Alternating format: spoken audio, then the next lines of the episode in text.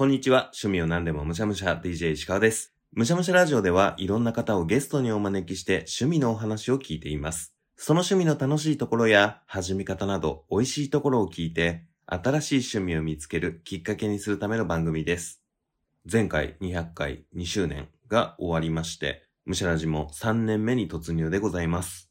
とか言いながら、肩ぶん回しすぎてても1年間続かないので、ゆったりいつものペースでやっていこうと思います。実際三が日が終わって、まだお正月モードを残しつつ、日常生活に戻っていかなければなぁなんていうタイミングかと思います。僕もそうです。なかなか一週間ぐらい休んでしまうと切り替えって難しいですよね。今日お伺いする趣味は、お正月ボケを直すのにちょうどいい趣味です。それでは本日もいただきましょう。DJ 石川のむしゃむしゃラジオ。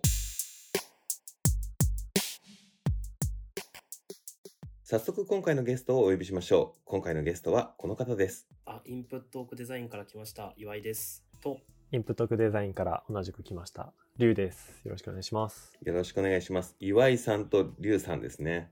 リュウさんとは、まあ、昨年末に行われたポッドキャストウィークエンドでブースが近かったんですよね。そうですね。まあ、今日はお二人来ていただいてますけど、順番にお話聞いていきたいなと思っていて、うんうんうん今日はリュウさんの回にさせていただければなと思っています。はいリュウさんは一度こう面識はあるものの、どんな方かは知らないので、リュウさん簡単に自己紹介お願いしてもいいですか？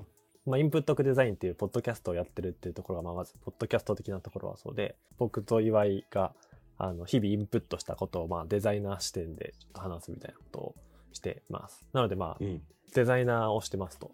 でまあ、デザイナーって言ってもいろいろあると思うんですけど、アプリとか、まあ、そのサービス、ウェブアプリサービスのデザイナーです、僕は。いわゆる UI デザイナーっていう。あ、そうですね。はい。UI、うん UX デザイナーとかって言われることもありますね。で、その中でも僕が今やってるのは、そのまあ、うんメンタルヘルス系のまあスタートアップ、いわゆるスタートアップベンチャーみたいなところうんにいます。へーアプリだったりとかウェブサイトだったりとかでどこにこうメニューボタンがあったら分かりやすいかどういうボタンだったら分かりやすいかとかってそういうことですよね。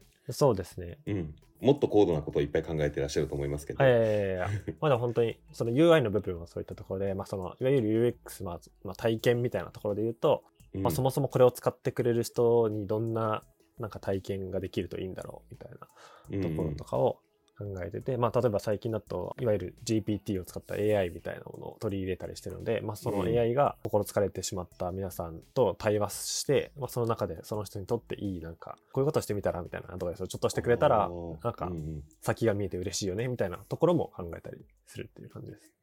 なるほど。サジェッション機能というかその Amazon のこれ買った人はこれ買ってますみたいなやつのハイテク版みたいなうん。状態で先に予測してあげられるみたいなのも UI デザイナーさんが考えることの一つなんですね。そうです。ね、まあ、僕だけというよりかはそこは本当にチームのみんなで、うんあの考えていく中で、まあ、やっぱりそのデザイナーだと何ていうんですかねそのアイデアをじゃあそれだったらこういう UI だったらこういうことできるよねみたいななんていうんですかね、うんうんアイデアを可視可視化するというかなんかふわっとしたものを一旦うんうん作ってみると、あ確かにこれめっちゃいいみたいになるみたいなそういう感じで動いたりしてるって感じですね。そっか開発の人視点のこうアイデアとデザインする人視点のアイデアとっていう利用者アイデアとみたいな感じのが合わさっていいサービスができるっていうことなんですね。うんうんうんへえ面白そう。そんなリュウさんの今日お話しいただける趣味って何ですか？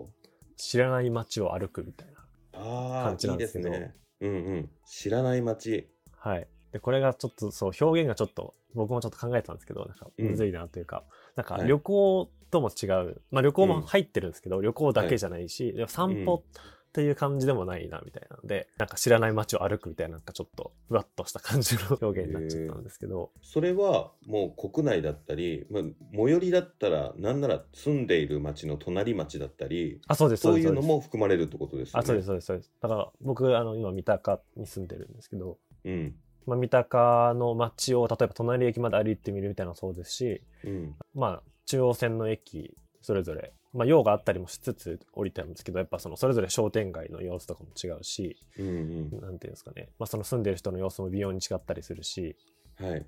みたいなことをなんかその一人で歩きながらなんかおおみたいななんか、うん。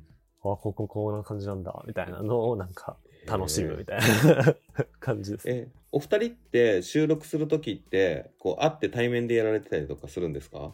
いや、基本、このオンラインですね。同じ、今と同じような形式で。はい。え、じゃあ今の趣味って岩井さんはご存知だったものなんですか？いやなんかそういうこと好きそうだなっていうのはなんかほのかに感じ取ってはいたんですけど なんか端々からし あそうですねなんか散歩とかそういうの好きそうだなっていうのは感じたんですけどまあちゃんとうん。趣味って聞かれて言うくらいなのかっていうのを初めて聞きましたね。えー、じゃあちょっと掘り下げて伺ってみたいんですけど、はい。まあそうですね。じゃあ、リュウさんが散歩してて、その知らない街を歩いてて、ここ面白いなって思うのって、どういうものがあった時、もしくはなかった時だったりするんですか？究極それ、それ、その街ごとに違うみたいな感じなんで、うんちょっとパッと言いづらいみたいなとこもあるんですけど、うん。まあなんか思い出したところをパッパッと言っていくと、うんこの前で言うと、まあ、初めてその阿佐ヶ谷、阿佐ヶ谷駅うん。降りて、あ、なんか商店街あるからとりあえず奥まで行ってみようみたいな感じで、まあ、ももうとりあえずバーッと奥まで行くみたいなことをうん。したんですけど、まあ、そうするとなんだろうなそのやっぱ吉祥寺とか高円寺とかだとちょくちょく行くんですけどうん。やっぱなんてなんなんて言うんだろうな あなんかちょっと違うなみたいなっていうなんかそ雰の囲気は似てるんだけど、ちょっとずつ違う感あじはあそうなんですりますよね。ねその、うんそれをなんか、まあ、味わうじゃないですけどなんかうんおーみたいな、あこんなとこにこんな店あるんだとかうん。っていうのとか、まあ、あとは今ゆるく引っ越し先を考えてるみたいなのも相まってうんうん。この町に住んだらどんな感じなんだろうみたいな、シミュレーションするんですね。そうとそんな感じで見ると例えばなんか何でもない定食屋さんだけどそれがなんか駅前にあると、うん。あなんか帰りに食っていけそうでいいなみたいな。うんうん。うまそうみたいな。なんかメニュー制覇するの楽しそうとかなんかそういううん視点になんか本当にその町の人しか価値感じないとか観光的な価値はそんなないかもしれないけどその町の良さみたいな なんかそういううん。なんかちょっと敏感になるみたいなのはあるなとかっていう感じですね。うん。遊びに行きたい街と住みたい街って実は別ですもんね。うんうんうんうんそうですね。うん、周りをこう見ていく中でその違いとか見ていく中で仕事病じゃないですけど、うん。デザイナーさんとしてなんか気づくことってあったりするもんなんですか？いやまあポイントカードのデザイナデザインがいいぞとか。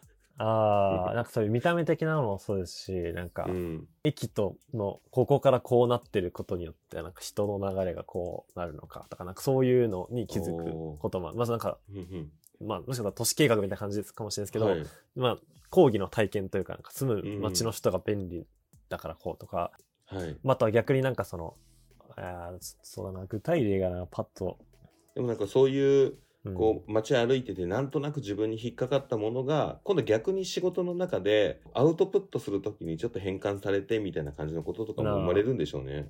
あそうですね、うん。そうですね。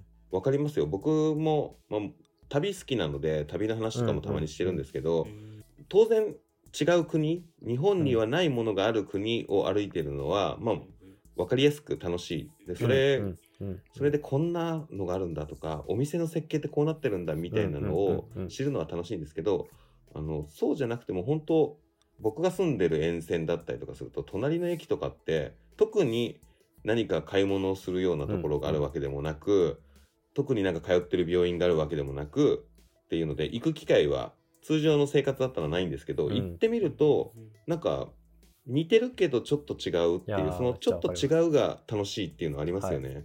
はい。うん、その生活を想像して楽しむっていうのは確かに面白いですね。うん。うん、なんかクリエイティブな趣味な感じがします。あ なるほど。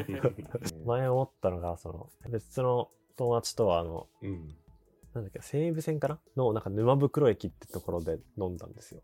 うん、うん、でまあ目的としてはなんかその沼袋駅から徒歩20分ぐらいのところにめっちゃいい感じの銭湯があるからあそこに行くためにって感じだったんですけど、まあなんかうん。沼袋駅にはまあ普通にご飯食べようかみたいな感じで降りたんですけど、うん、まあそその友達がちょっと遅れてくるからまあ僕はまた街歩きをバーっとなんか駅の周りを全部ぐるぐるま回るみたいな、うん。南側も北側もみたいなのをうん、やってたんですけどなんかなんていうんですかね。やっぱその住む人だけの お店とかその、すっげえちっちゃい本屋さんでも古本屋じゃなくてなんかし新しい本を売ってる本屋さんで、店主さんがラジオかけて、すごいじっとしてるみたいな感じのところで、ちょっとドキドキしながら入って、スッと出るみたいなのも、おーみたいなとか、あの、普通に友達と行ったご飯のところも、なんだろうな、すごい、まあ焼き鳥屋さんみたいな感じなんですけど、まあすごい多分地元の人にめっちゃ愛されてる焼き鳥屋さんみたいな感じで、うん。めちゃくちゃうまいし、なんかその、メニューごとに味付けとかが一番最適ななんか、ものになってるみたいな。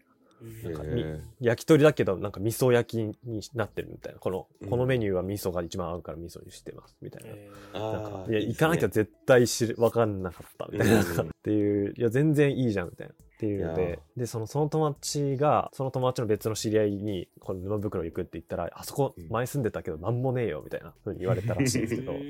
いやいやいや、めっちゃあるやんみたいな話うん。をその友達とするみたいな。なんか、全然うまい店あるやんけ、うん。みたいなっていう。生活の街って住んでる人にはもう当たり前になっちゃってうん何もないになるけど、うん初めて行く人にとってはもう新しいものの宝庫だったりしますしね、確かに確かに、そういうことか。うん確かにですね。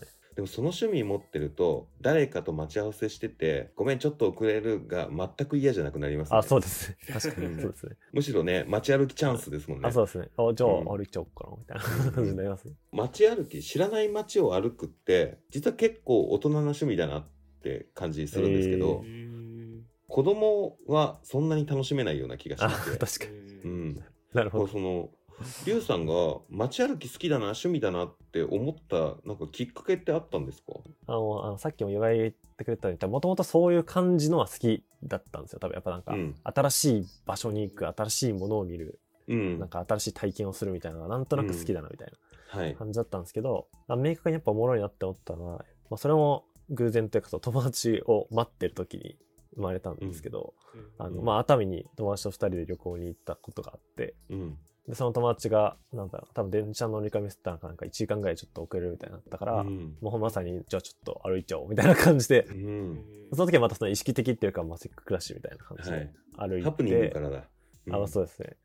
で、まあ、熱海って結構まあ、むしろ観光地ですけど、まあなんだろう、一人で歩くって逆にあんまないみたいなのあるじゃないですか、そういう。うん。まあ、みんな大体団体で来るみたいな感じで、うん。まあ周りもみんな団体みたいなうん。感じなんですけど、まあ一人でこうやってバーッと歩いてると、干物がめっちゃあるな、改めて見るとみたいな。で、その干物が本当になんだろうな、もう生の袋とかに包まれてない状態で、なんかこの天日干しみたいな感じで、その、店の前に並んでて、で、なんかちょっと、野良の猫ちゃんがそれをちょっとじっと見てるわ、みたいな。か、ことかを、おー、みたいな、こんなことが起こるのか、みたいなことを、なんか、おもろいなって思ってみたりとか、なんかちょっと路地に入ってみると、急になんか、熱海自体はすごいふ古くからある街商店街なのに、急になんかおしゃれなアンティーク調の、なんかふ古き新しいお店みたいなのあるじゃないですか。うなんかその、んみたいな感じのが出てきたりとかして、はいあなんか同じ日本だけど全然違うんだな、みたいな。うんおもろみたいな感じになったんですよね。複数人で歩いてる時も面白いですしもうもちろん周りを見てるんだけれども一人で見るともうちょっとこう細かい部分だったりとか、まあそうですね。うん、視点をね自分が気になるものにずっと押さえててもよかったりとかするから、あそうなんですよ新しい気づきがありますよね。うん。えーいやでも確かに熱海を一人で歩くって最小観光人数2名みたいな感じありますもんね。そうです。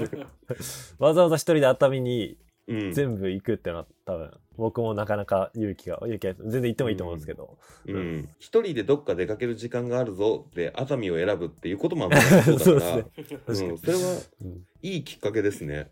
あそうですね。うんた、またまだから多分リュウさんはあれですよね時間を無駄にしないというかああ。上手なんでしょうね。うういうのも。なるほどな。確かに。自分を楽しませるというかなんか無駄だったなって時間にしないみたいなうん。うん確かにその思考みたいなのはあるかもしれないですね。なんか。そういうのがあった方が人生楽しいですよね。まあまあまあ、そうですね。なんか、せっかくだし、なんか、しちゃおう、みたいな。なんか、はい確かに。うん、これを聞いてるリュウさんのお知り合いがもしいたらリュウさんと待ち合わせするときはもうあえて遅刻してあげるのが なるほど、確かに。新しい、新しい。街歩きできたでしょっていう。みんなが言い訳を持って初めて来るって言ってたしな、とか言って。いろんなね趣味を聞いている方とかにも聞いているんですけどまあ街歩きをしていく中でいずれリュウさんがこんなことできたらいいなとかそういうものってあったりしますか、まあ、ある地域を端から端まで歩くみたいな。うん究極だから、これは無理ですけど、日本の北から南まで、まあ、歩くじゃなくても、チャリでもいいかもしれないですけど、うんはい。まあもしくはあれか、電車で旅で行きながらなんか、1ヶ月ぐらいかけて北から南まで泊まりながら歩きながらみたいな、うん。かもしれないですね。なんかその街と街のグラデーションみたいなのも結構おもろいなというか、うんうん。あの、一回あの、僕、1年半前ぐらいに転職したんですけど、はい。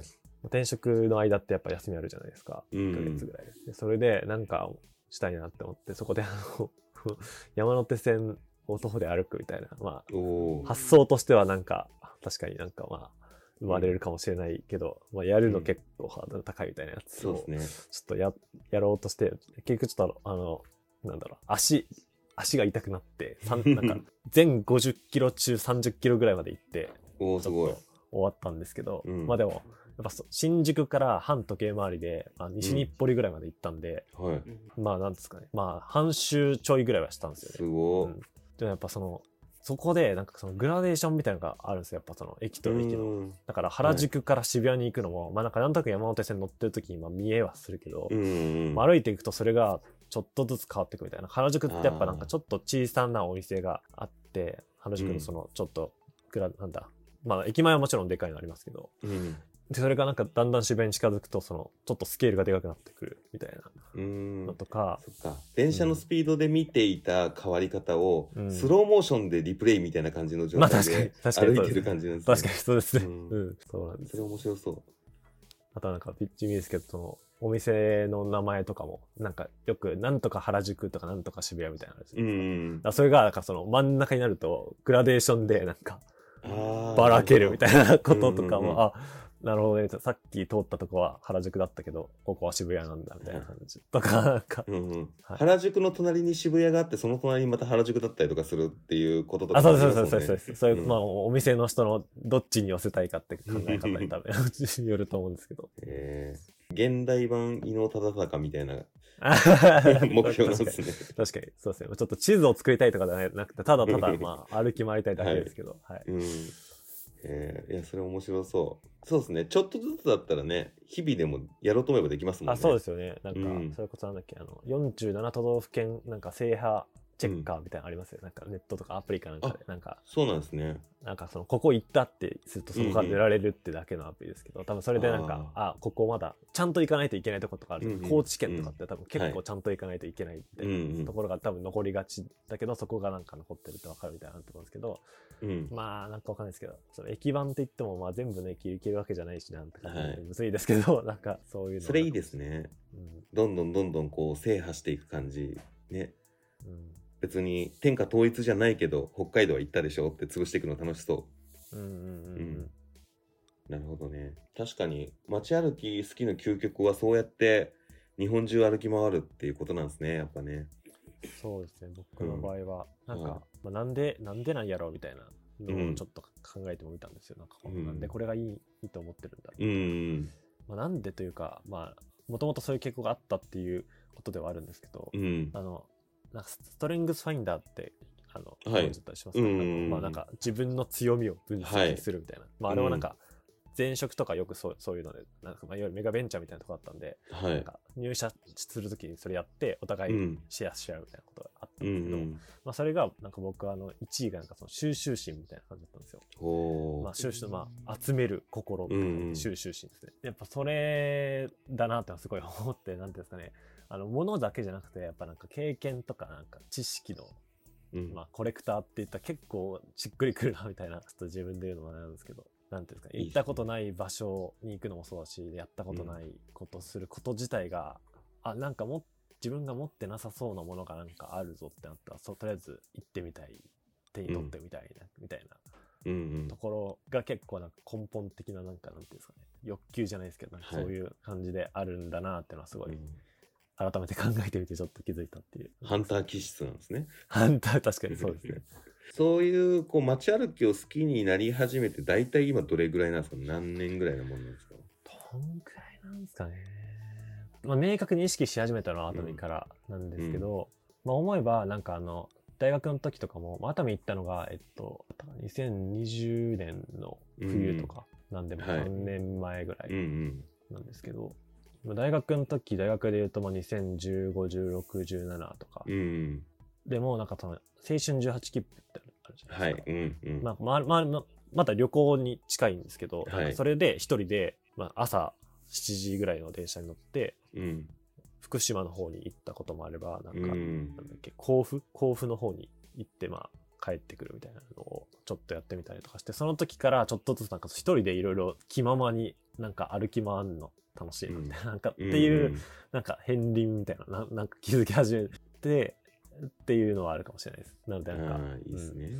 今までそうやってこう、まあ、その青春18切符で行ったところも含めてなんですけど、リュウさんの中で、ここおもろかったなっていうところをいくつか挙げてもらうとしたら、なんかどの辺の街とか、もう全然それが都内の意外と渋谷ですでも面白いかなと思うんですけど、歩いてみて面白かったところをいくつか挙げていただくとしたら、ここ歩いてみたらっておすすめするとしたらどこですかね？ああ、おなるほど。いや、でもまあ、でも、まやっぱ場所っていうよりかは、まあさっきみたいな、なんかその自分の沿線、一息ずつ降りてみるみたいなの、まあ、うん。けなんかやろうと思えば、つい1、2時間とかでできるじゃないですか。なんうんかうん。パッと降りて、ちょっと見て、はいまた次乗るみたいうん。な。なんで、なんか結構その、なんだろう、身近だけど、気づいてなかったみたいな、そういうのが結構楽しみみたいなんですよ。うんなんで、なんかこの、ここ行ってみてっていうよりかは、やっぱその、はい。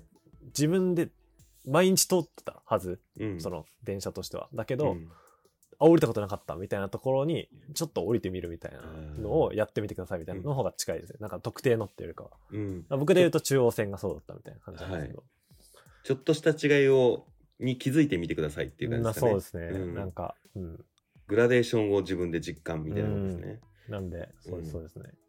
いや、面白そう。いつも、こう、最後聞いているのは、その趣味に僕を、石川をはめるとしたら何をやらせますかなんですけど、それもまあ同じですかね。あそうですねうん。え、ちなみに石川さんは、どの辺に住ん,、住んでるとかって聞いてもいいですか？あ、僕はもう世田谷線沿線なので、はいはいはいはい。三茶から下高井戸までの間のちっちゃい駅がいっぱいあるんですよね。ああ、そうですよね。うん。だから歩きがいはあるぞっていう。まあ、ちょこちょこね、歩いたりとかしてるんですけど、うんうんうんえっ、と。ね、後半の駅の下高井戸、上町下高井戸あたりぐらいからは、ほとんど歩いたことがないので、うんうんうん。面白そうだなって今日お話聞いてて思いました。そうですよね。なうん駅と駅の間隔も、なんか近かったりとかするんですか？あ、近いです、近いです。あそうですよね。うんじゃあ全然もうなんか、こっからここまでちょっと歩いて、まあ、はい1時間ぐらいちょっと歩いてみるみたいなことを。そう、1時間歩いてたら多分3、4駅は全然余裕で行けると思います。感じなん。じゃあ、うん本当ぜひ、長めの散歩ぐらいなうん感覚でちょっと行ってみてはい。ください。この収録が年末にやってるから、ちょうど時間があるっていう。お、確かに。確確かに。ちょっと遠いところに、うん。なんか初詣なのか、なんかわかんないですけど、うん。行くみたいなのもありかもしあれれないですね。ですね。しかもこの趣味って、あれですね、時期によっても見え方が変わってきそうですね。確かに。いや、そうですね。確かに。こう年末と年明けでも、こう街の雰囲気って全然違いますもんね。あそうです確かに。うんそれで言うと、本当商店街一つとっても、うん季節によって、なんかお祭りがある日なのかとかによって違いますもんね。うん。うん。ここのタイミングに一人でこの街に歩くっていうのが、一箇所で、まあ、四季だけでも4回できるって考えると、うん。結構幅の広い趣味ですね。そうですね。むうんもう無無限、ほぼ無限みたいな感じになりますね。えー、いいですね。なんか、街歩きしながら音声をこうスマホとかで撮ってみるみたいな、街歩き番組できそう。確かに。確かに。うんポッドキャスターの多すぎるけど。確かに。確かに発想がさすがすぎてさ、すぐ、うんすぐこう、企画に結びつける、さすが。散歩番組ってあまり聞かないですもんね。確かに。音声で。確かに。うんなんか実況すると、どうせ、お、今これが何が見えてますみたいな、はいあちょっとわかんないですけど。いや去年、海外出張をしていて、ワルシャワとロンドンとパリを歩いてて、あの Vlog をやってみようと思って、ボイスログでそれをやったんですよ。はい。あの、今、ワルシャワの空港着きました。はいはいはいなんか、はすごい人がいるんだけど、どうやらデモですみたいな感い。いじやー、なのるほど、すげえ。とかがあって、わ周りの声がわーわー入ったり、車が通ってる雑音が入るっていう、はいはいはいはい一応、ポッドキャストやってる上ではなるべくノイズ削るんですけど、あえてそれを入れるっていう、街の噴水の、公園の噴水の音とかっていうのをやってみたんですけど、僕個人は楽しかったんですよ、それ。うんうんううんうんん。だからなんか、ね、それは、こう普段行かない街だからまた余計に面白いかなと思ったんですけど今日リュウさんのお話聞いてていや逆に国内の商店街のと方あが全然。聞こえてくる音面白いんじゃないかなと思って、うんいやめっちゃそうだと思います。確はい、始めたら教えてください。確かに。人に尽くす別企画。確かに。えー、面白い。いや、でも、いいですね。この回が放送される、公開されてるのが1月だと思うので、うんうんうんちょうど新しい趣味を探してる方とかにもね、おって思うようなはい趣味だったんじゃないですかね。ありがとうございます。はい最後に、よければ、リュウさんの番組のご紹介をお願いできますか、はい、まあ、さっきもちらっと出したんですけど、うんまあ、インプットオクデザインっていう、まあ、インプットの話を、でまあ、デザイン、主にデザインに関するインプットの話を、まあ、なんか10分15分ぐらいで1回手軽に聞けるものが多いですよね。うん。で、まあ、話題も、あの、いわゆるその、さっき言ったアプリのデザインみたいな話も出ることもありますけど、まあ、なんていうんですかね。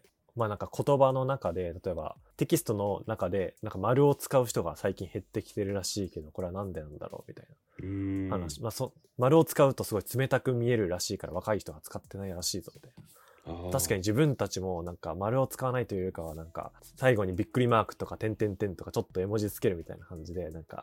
なんとかなんだろう硬くない感じを出そうとするみたいなことはあるよねみたいな、まあそういう日々のことにちょっと目を向けてこれってもしかしてなんか当たり前だと思ってたけどこういうことみたいなのを話すこともあるみたいな感じで結構あの今もう120回分ぐらい今の時点であるんで、もうざーっと一覧見て気になるのをちょっと見るだけでも楽しいとうん思うので、ぜひちょっと覗いてみていただけると嬉しいです。いやー、リュウさん、今日はありがとうございました。ありがとうございました。むしゃらまあ、住んでいるところの駅にもよりますけれども、隣駅とか、隣の隣ぐらいって、よっぽど栄えてるところとか、ターミナル駅とかじゃなければ、意外と行かないものですよね。でもそういうところにね、隠れた名店があったり、もしくは飲食店すらないけれども、歩いてみると新しい発見があったりするものですよね。僕も3駅ぐらい離れたら知らないところ結構あります。わざわざ遠出しなくても、そういうところで非日常って味わえるものなのかもしれません。ちょっとした運動にもなりそうですしね。今年一番最初に始めてみる新しい趣味として、ご近所散歩ありかもしれませんね。というわけで、本日の趣味川柳。